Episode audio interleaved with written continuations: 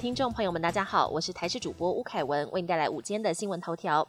我国新冠肺炎轻症确诊者从二十号开始免通报、免隔离，本土确诊数连两天出现大跳水的情况，只有新增三位数。不过有一线医师观察，其实这几天来挂门诊的感冒患者都没有主动提及自己是否感染新冠，而且因为肺炎来挂门诊的比例也比平常高一倍，市警台湾可能会进入大黑数时代。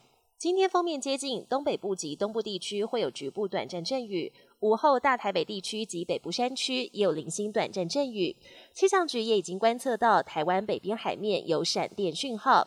气象局局长郑明典在脸书贴出了今早的即时闪电观测图，分析闪电讯号虽然有点距离，但已经进入气象局闪电侦测系统的范围。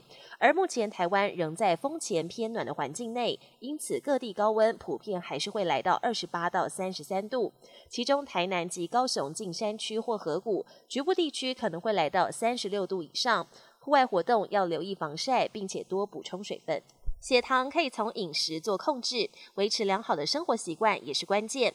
有营养师指出，一位病患自从身上带了侦测血糖的机器之后，只要饭后看到血糖飙到一百八，就会去运动走路，一个小时后血糖立刻掉到一百一。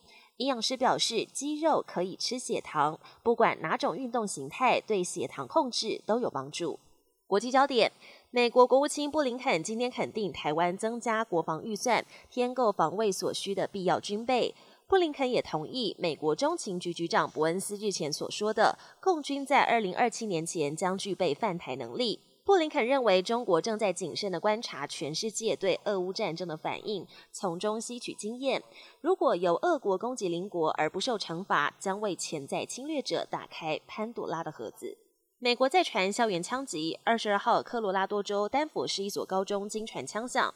警方表示，一名十七岁男学生开枪打伤了两名学校职员后逃离现场。据报，开枪的学生在学校的安全计划名单上，校方前一天才从他身上搜到了一把手枪。